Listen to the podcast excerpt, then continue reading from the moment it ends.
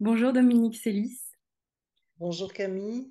Votre premier roman, Ainsi pleurent nos hommes, paru chez Philippe Ray, raconte un présent qui ne peut échapper au passé, qu'ils choisissent de l'ignorer ou de lui faire face. Au Rwanda, en 2018, l'amour et la mort sont piégés dans ce temps hybride, fait de l'avant, du génocide, des tribunaux, du maintenant et de l'après inséparable. Vous écrivez Rentrer vingt ans plus tard au pays en pleine effervescence exaltée de la reconstruction, c'était découvrir que dorénavant le passé est devant soi. Comment compose-t-on à l'écrit avec un tel temps? Comment avez-vous traduit cette manière dont le temps percute les êtres?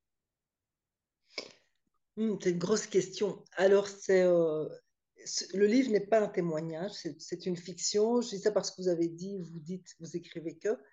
Donc, euh, c'est un, roman épistolaire et la, narratrice euh, euh, s'appelle Erika. Alors, maintenant, Erika, je lui ai donné certains de mes attributs, si je puis dire, puisque moi-même, je suis rentrée en, presque 20 ans après. Un, voilà, un peu moins de 20 ans après.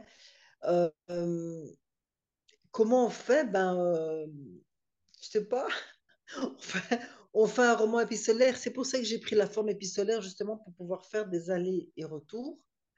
Et euh, ce que je, voulais montrer, c'est qu'en fait, on est, euh, on est tout le temps dans, des, dans différentes temporalités. Pour donner un exemple concret, euh, on va parler de quelque chose. Voilà, je vais prendre un taxi, je vais lui dire, je vais à tel endroit. Avant, ça s'appelait comme ça mais je, je, ne dis pas avant quoi. Et euh, il me dit, ah oui, oui, je vois, ou bien non, je vois pas, ou bien j'étais pas là.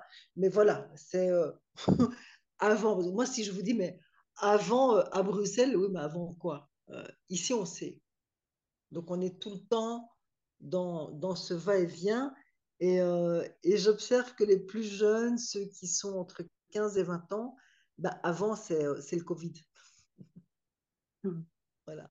Donc voilà, c'est comment on fait ben, euh, On marche dans ces. On fait des va-et-vient. Moi, c'est pour ça que j'ai fait une forme euh, épistolaire parce que justement, je ne savais pas comment faire, euh, comment écrire ce, cette espèce de, de, danse, un pas devant, un pas derrière, puis on fait du surplace.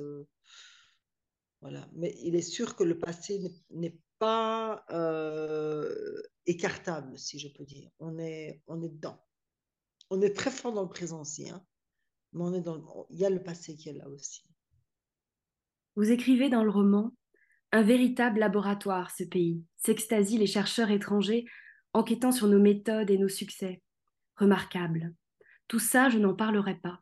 Tu as accès à l'information. Tout ça, c'est le réel, palpable, et nos mascarades impalpables d'unité et de réconciliation.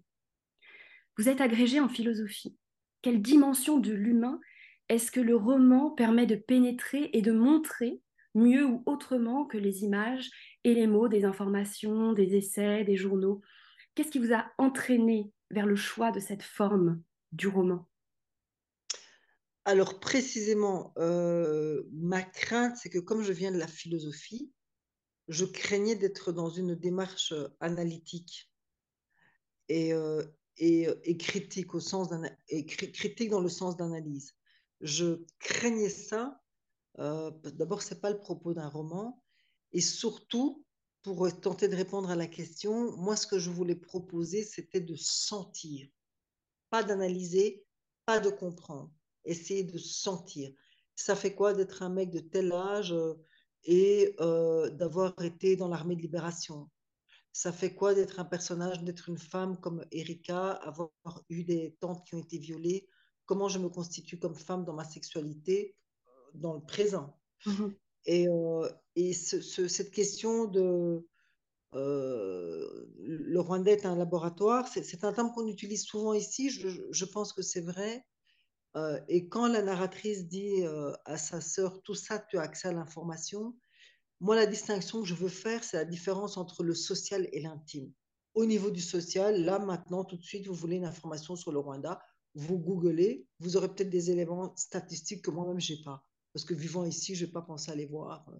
ou bien comme Bruxelles. Bon, voilà, je ne sais pas vous, moi, ma famille paternelle est à Bruxelles. Je suis sûre qu'il y a certains lieux que des non-bruxellois connaissent parce qu'ils ont, ils ont vu que c'est intéressant sur Google d'aller euh, voir. Et euh, c'est cette distinction-là. C'est-à-dire qu'ici au Rwanda, le laboratoire, c'est qu'on a dû tout réinventer puisqu'on vit avec nos bourreaux. Il faut se dire qu'au Rwanda, euh, euh, plus de 2 millions de personnes ont été traduites en justice. Plus de 2 millions. Et euh, sur, une, sur une population en 94 de 8 millions. Donc ça fait quand même, ça fait quand même comme on dit ici, les gens ont trempé. Donc la différence, le social, l'aspect, tout ce que le Rwanda a mis en place, etc., c'est ça que la narratrice dit, ça je t'explique pas. Moi, ce que je t'explique, c'est l'intime. Alors, moi, j'utilise une comparaison avec beaucoup de prudence. Euh, il faut pas qu'on vienne me bastonner parce que c'est pas la même, c'est une violence qui n'est pas de même nature, mais c'est comme les, les, violences intrafamiliales ou les violences conjugales. C'est-à-dire, vous pouvez être une très jolie petite famille, aimante, qui poste des super photos de dîner familial, de tendresse, on a des activités ensemble. Ça, c'est le social. Et à l'intérieur, il y a une grande violence physique ou psychologique. Voilà. Euh, pareil pour les violences conjugales. Hein, voilà. Euh, donc, c'est pour essayer. Voilà, moi, je voulais vraiment mettre le, le, le focus sur l'intime, ce qui par définition ne se voit pas. Il faut être dedans pour le, je pense, pour l'appréhender.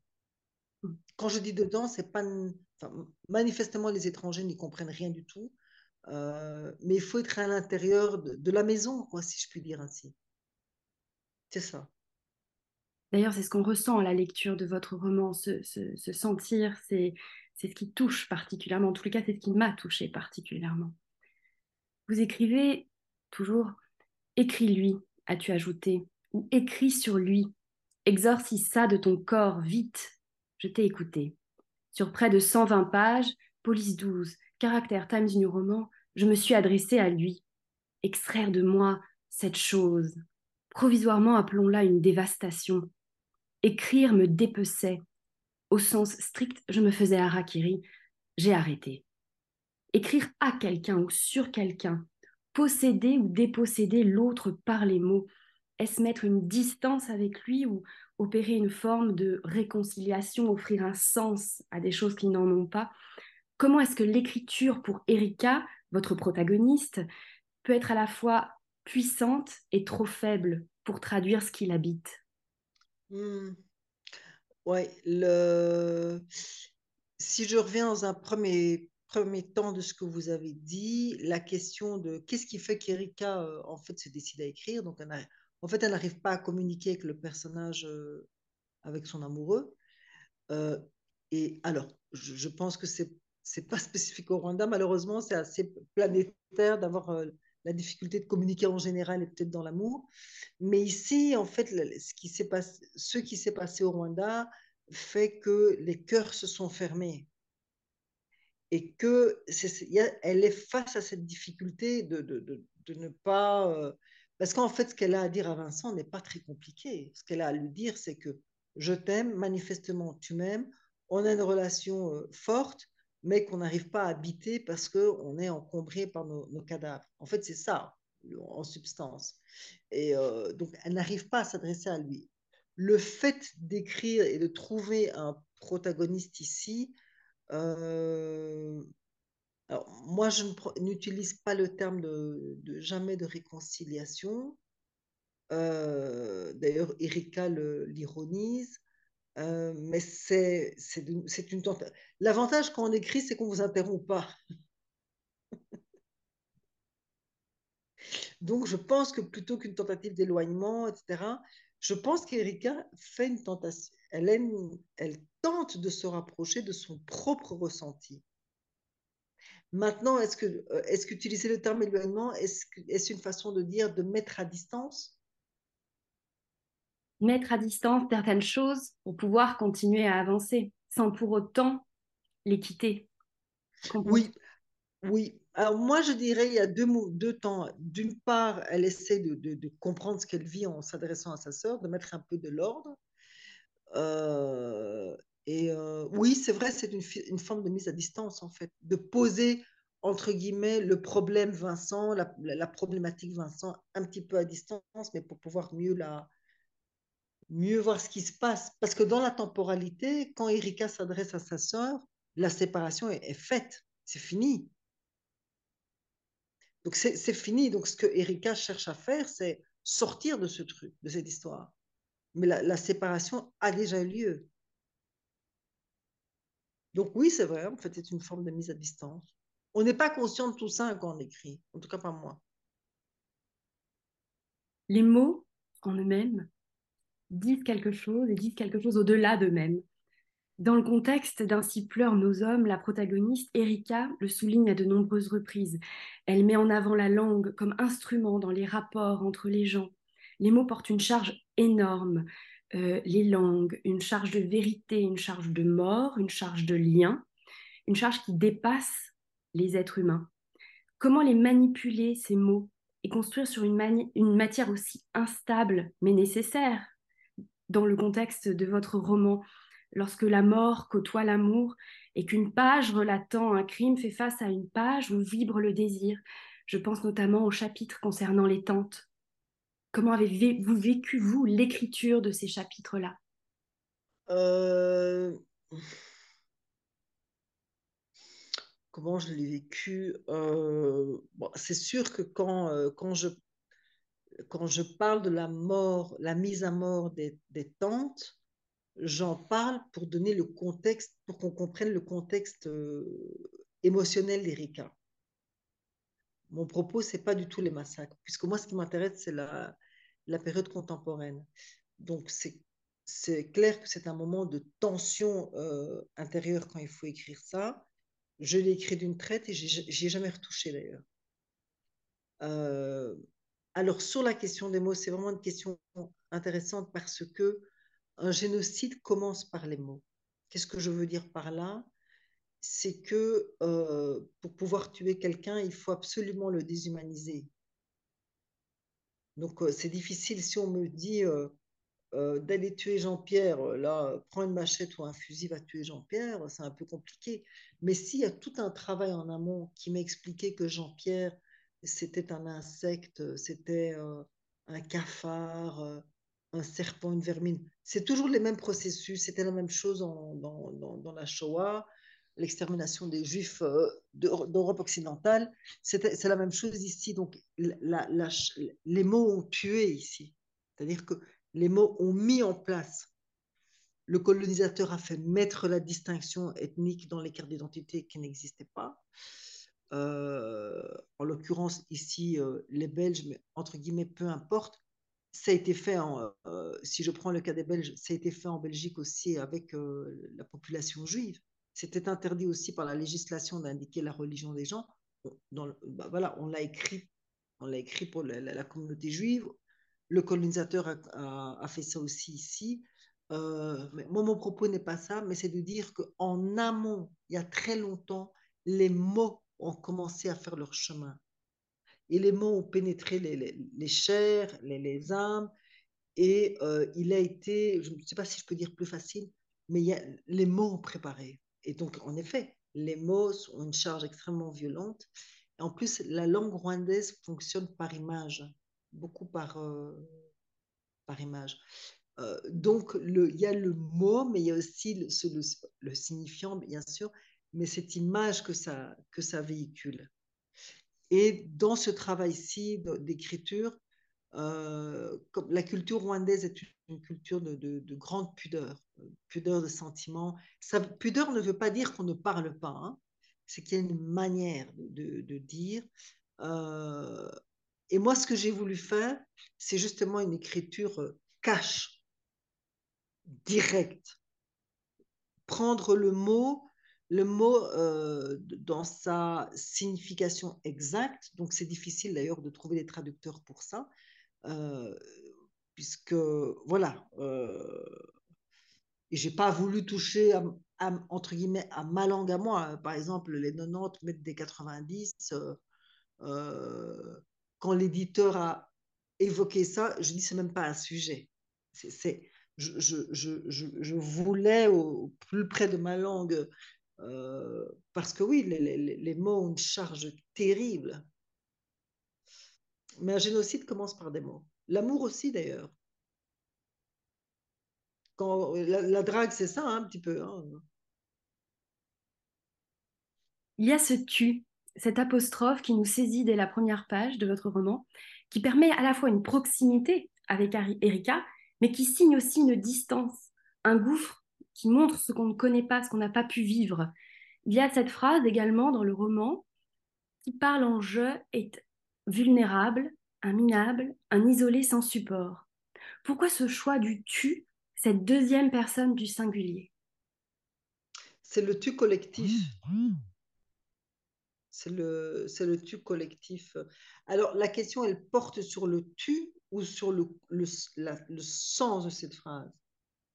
Alors, moi, ce qui m'intéresse vraiment, c'est ce tu, et à côté de ça, cette importance des pronoms qui vient euh, irriguer certains dialogues dans le roman, notamment quand il y a cette phrase qui est prononcée sur le je par rapport au nous. Et on revient à cette euh, notion d'intime, de collectif, et comment est-ce que finalement ces notions-là viennent habiter les différents pronoms, ce qu'on ressent, ce qu'on voit, ce qu'on découvre dans votre roman? Euh, Oui, en effet. C'est la première fois que quelqu'un me pose cette question. Et pourtant, cette question pour moi était très importante. Euh, je ne sais pas si je vais être capable d'y répondre. Euh, en fait, il y a deux plans.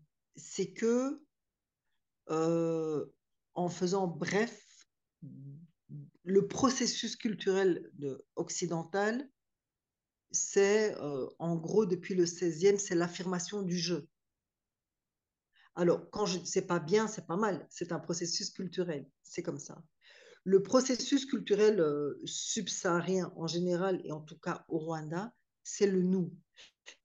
Un exemple concret, si là je suis dans ma chambre, si quelqu'un me, là dans la maison me dit tiens, euh, je t'entendais parler avec qui tu étais, en aucun cas, si, dans la langue rwandaise. Dans la langue rwandaise, je ne vais pas dire je suis avec Camille. Dans la langue rwandaise, je vais dire je suis, je suis, nous sommes en, attends, nous, je dois passer par la langue. Nous sommes, nous sommes ensemble avec Camille. C'est-à-dire que je vais inclure. En français, je dirais, quelqu'un me pose la question, ah, je, J'étais avec Camille, je parlais, euh, on était au téléphone. Avec, dans la langue rwandaise, je dirais, nous sommes ensemble avec Camille. Je prends Camille avec moi. C'est le processus culturel qui met d'abord le collectif avant le jeu. Et donc, pour moi, c'est, vraiment la première fois qu'on me pose la question. Euh, et euh, j'étais un petit peu étonnée qu'on m'ait jamais posé cette question en toute modestie, à partir du moment où quelqu'un me parlait du roman, hein, attention, parce que il y a euh, Erika, elle est tout le temps là-dedans, puisque Erika, et c'est pour ça que j'ai voulu faire d'Erika un personnage euh, métis. Erika, quand elle parle de son côté occidental, elle est dans le jeu, dans l'affirmation, dans le etc. Et euh, Vincent, quand il parle, il est dans le nous. Voilà, il est, par exemple, chaque fois que, que Vincent parle de Feu, le père d'Erika, à chaque fois, il met une phrase pour dire euh, que Dieu soit avec lui ou quelque chose comme ça, parce que nous sommes ensemble. Donc c'est vrai que les pronoms, euh, j'avoue en toute humilité qu'à certains moments, moi aussi, je m'embrouille dans mes codes culturels. Donc il fallait vraiment que dans, dans le travail d'écriture, je fasse bien la distinction. Et cette distinction était importante pour moi. Parce qu'en fait, si on passe un pas plus loin, c'est que c'est pas le propos complètement de mon texte. Mais qu'est-ce qui fait qu'en fait Erika arrive à parler? Parce que Erika, elle est aussi porteuse d'une culture de l'affirmation du je, et c'est une culture dans laquelle on a des droits. Ça aussi, l'affirmation. Alors, dans les, sociétés du nous, le droit se, se, présente de façon différente. Mais moi, ce que j'ai voulu montrer, c'est que quelqu'un euh, quelqu'un qui est aussi rwandais peut s'approprier sa, son propre, sa propre parole. et l'affirmer de façon très directe, crue. Et je, hier, exactement hier, je vais euh, dans un nouveau supermarché près de chez moi et je rencontre euh, un, un, un, gars que je connais. Et, euh, et alors, il me dit qu'il a un bébé, etc. Voilà, je le félicite, un nouveau bébé, etc. Et euh, il m'explique que la famille, sa famille n'a pas apprécié le choix du prénom et il me dit, je leur ai dit que c'était pas leur, je leur ai dit que, je leur ai demandé en quoi ça leur concerne, ça les concerne. Moi, c'est mon choix, ma femme est d'accord, c'est quoi le business? Mais ça, c'est très récent. C'est très récent. Et voilà, et il me dit, euh, et, et, je, et, dans la file, on se retrouve un moment dans la file et devant nous, il y avait un gars qui était fort tatoué. Je pense que c'était un noir américain comme ça. Et il y avait l'une ou l'autre personne qui parlait ouvertement en Kinyarwanda devant lui, puisque le type ne comprenait pas. Et toujours le, nouveau père qui me dit Mais qu'est-ce que ça peut bien leur faire? C'est pas leur, pas leur corps. Et, euh, et, le gars avec qui je parlais, euh, c'est un Rwandais du Rwanda. Je veux dire, il est né ici, il a grandi ici. Et voilà, c'est, voilà, la société bouge. Mais en tout cas, la question des pronoms, c'est celle-là. Est-ce qu'on est dans le je ou est-ce qu'on est dans le nous? Parce que quand je suis dans le nous, je t'inclus. Le, le, T, le T apostrophe euh, du, du général. Voilà. Et quand je suis que dans le je, je parle que de moi. Et c'est très, bien. C'est pas une question de, de, moralité ni de valeur c'est que ce sont des sociétés qui fonctionnent différemment. Je ne sais pas si je suis claire parce que c'est un point compliqué, ça. Moi, je trouve ça passionnant parce que ça vraiment, ça, raconte l'histoire au-delà de l'histoire, la dynamique des personnages. Ça raconte tout ça et, je pense que c'est ce qui est aussi un des aspects très importants de votre roman. Et, pour revenir sur le je et le nous, il y a une des questions que je me suis posée quand euh, j'ai préparé cette interview, c'est le lieu de l'écriture pour votre roman euh, un lieu à soi pour raconter une histoire à la fois intime et collective, un lieu pour pouvoir dire, parce que ça aussi, vous en avez parlé en disant, quand Erika se sent capable de parler ou trouve les mots pour dire, choisir sa langue, choisir ses mots, choisir ce qu'on dit, ce qu'on ne dit pas, mais qu'on peut entendre aussi. Où avez-vous écrit Ainsi pleurent nos hommes Et est-ce que le lieu, dans l'espace du monde, ainsi que dans l'espace euh, d'un bâtiment, par exemple, a une importance pour vous lorsque vous écrivez? Euh, En tout cas, dans l'ordre, je l'ai écrit au Rwanda et je l'ai écrit dans ma chambre sur, euh, sur, un bureau. Alors oui, il y a une certaine importance. Moi, je ne suis, pas, suis pas capable d'écrire dans le bruit avec des gens autour de moi. Et, euh, et donc, j'avais dans ma chambre, avec un bureau qui, qui, avait une vue assez chouette sur, euh, sur les collines. Euh, et puis, alors, juste pour me moquer de moi-même, moi, j'ai horreur du bordel. Il y a assez de chaos dans ma tête. Donc, il y a vraiment que mon ordinateur, une un bloc de feuilles et, et, un, et un bic ou, et oui, le lieu est important quand même. Mais je l'ai écrit dans l'intime, dans ma chambre. Finalement, quel écrivain, quelle écrivaine, quel livre nous inviteriez-vous à découvrir aujourd'hui, à lire? Euh, En termes de romans Romans, essais, récits Alors quel... moi, je suis en train de lire un, un livre génial d'une sociologue euh, franco-israélienne, Eva Illouz.